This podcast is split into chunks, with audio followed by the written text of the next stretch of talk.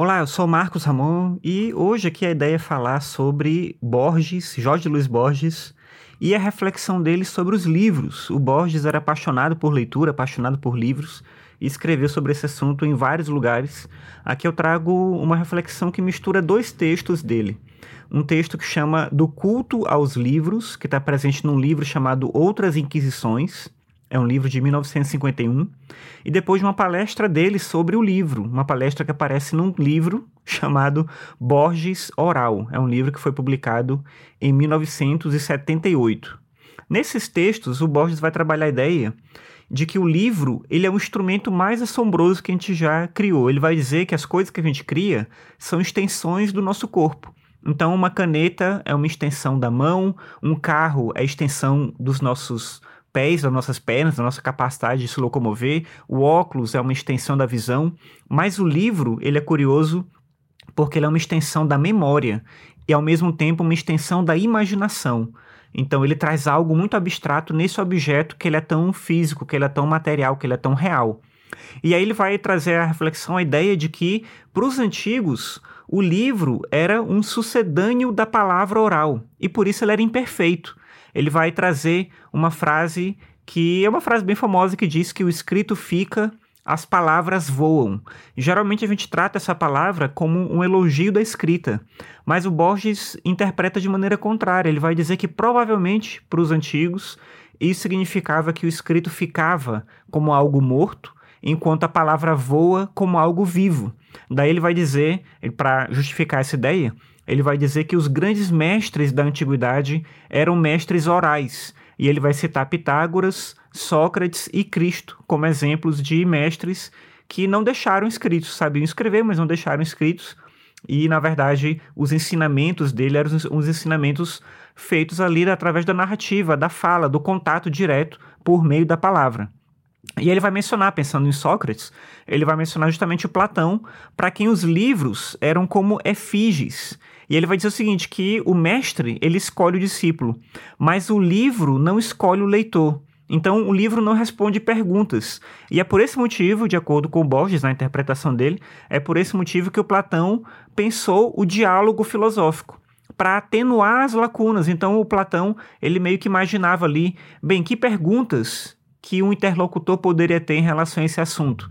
E aí ele coloca, usa esse, essa estratégia do diálogo, porque ele coloca sempre o Sócrates conversando com alguém, e as dúvidas do personagem, que o personagem coloca para o Sócrates, seriam talvez as dúvidas da gente, né? a dúvida do leitor. Então o texto ele não se defende, o texto não escolhe o seu, o seu mestre, né? O mestre escolhe o discípulo, mas quando eu falar, o livro não escolhe o leitor. Então, qualquer pessoa pode ler e interpretar o texto da sua maneira. O Platão tentava diminuir essa lacuna utilizando a estratégia do diálogo. Uma outra coisa que ele vai falar, que eu acho que é interessante, que ele vai retomar, é uma ideia também da antiguidade do livro como um livro sagrado. E ele vai mencionar o Corão, que é considerado como algo que é anterior à criação, é um atributo de Deus, e para os muçulmanos não só o, o, texto, né, o contexto que está ali, o que está escrito no livro é sagrado, mas o próprio livro, o objeto, o Corão é um livro sagrado.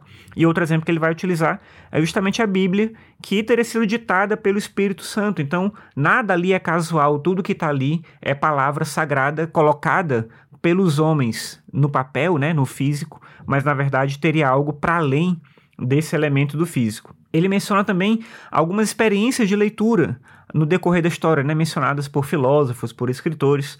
Então ele vai apresentar a ideia do Agostinho, por exemplo, do Santo Agostinho e do Santo Ambrósio, que são filósofos cristãos e que trabalhavam essa ideia da leitura solitária, da leitura em silêncio. E como essa dimensão do silêncio na leitura incorpora outros elementos, permite uma outra dimensão do acesso ao texto. Essa noção de que a leitura Sendo livro, sendo uma extensão da memória e da imaginação, a leitura em silêncio guarda também um elemento muito particular. Claro que, em geral, a leitura é em silêncio, né? A gente lê para a gente mesmo. Mas ele gosta de ressaltar isso como esse aspecto quase de uma conexão com o que a gente estava falando antes, que é essa ideia da leitura com o sagrado. Um outro autor que ele menciona é o Montaigne, o, o filósofo né, cético Montaigne, que ele vai dizer que a leitura é uma forma de felicidade e que se o autor não se expressa bem, se o livro se torna intransponível para o leitor, então é porque esse escritor, esse autor falhou. E aí o Borges vai mencionar o James Joyce, que teria escrito livros tão complexos, tão estranhos, tão complicados, que você precisa, às vezes, de um guia para poder entender o texto. E o Borges entende que isso é uma falha do autor. Porque, seguindo aí, ele concorda com Montaigne, o livro é uma forma de felicidade. Então, se o livro é intransponível, se você não consegue acessar o livro, se você precisa de outros textos para poder entender aquele texto, então tem um problema nesse livro, né? Ele não atingiu o seu objetivo. E eu trago aqui uma referência interessante que é o Ortega y Gasset, o filósofo espanhol Ortega y Gasset, que dizia que a clareza é a cortesia do filósofo. E aí eu acho que essa frase, né, bem bonita, ela também se alinha com essa perspectiva do Borges, de que o texto ele tem que se aproximar do leitor, o autor tem que fazer sim esse esforço de se fazer entender, né? Já que ele quer comunicar, que ele comunique com clareza. E aí, para terminar, eu trago aqui uma citação direta do Borges, onde ele fala o seguinte, abre aspas, Procurei mais reler do que ler. Creio que reler é mais importante que ler, embora para reler seja preciso haver lido.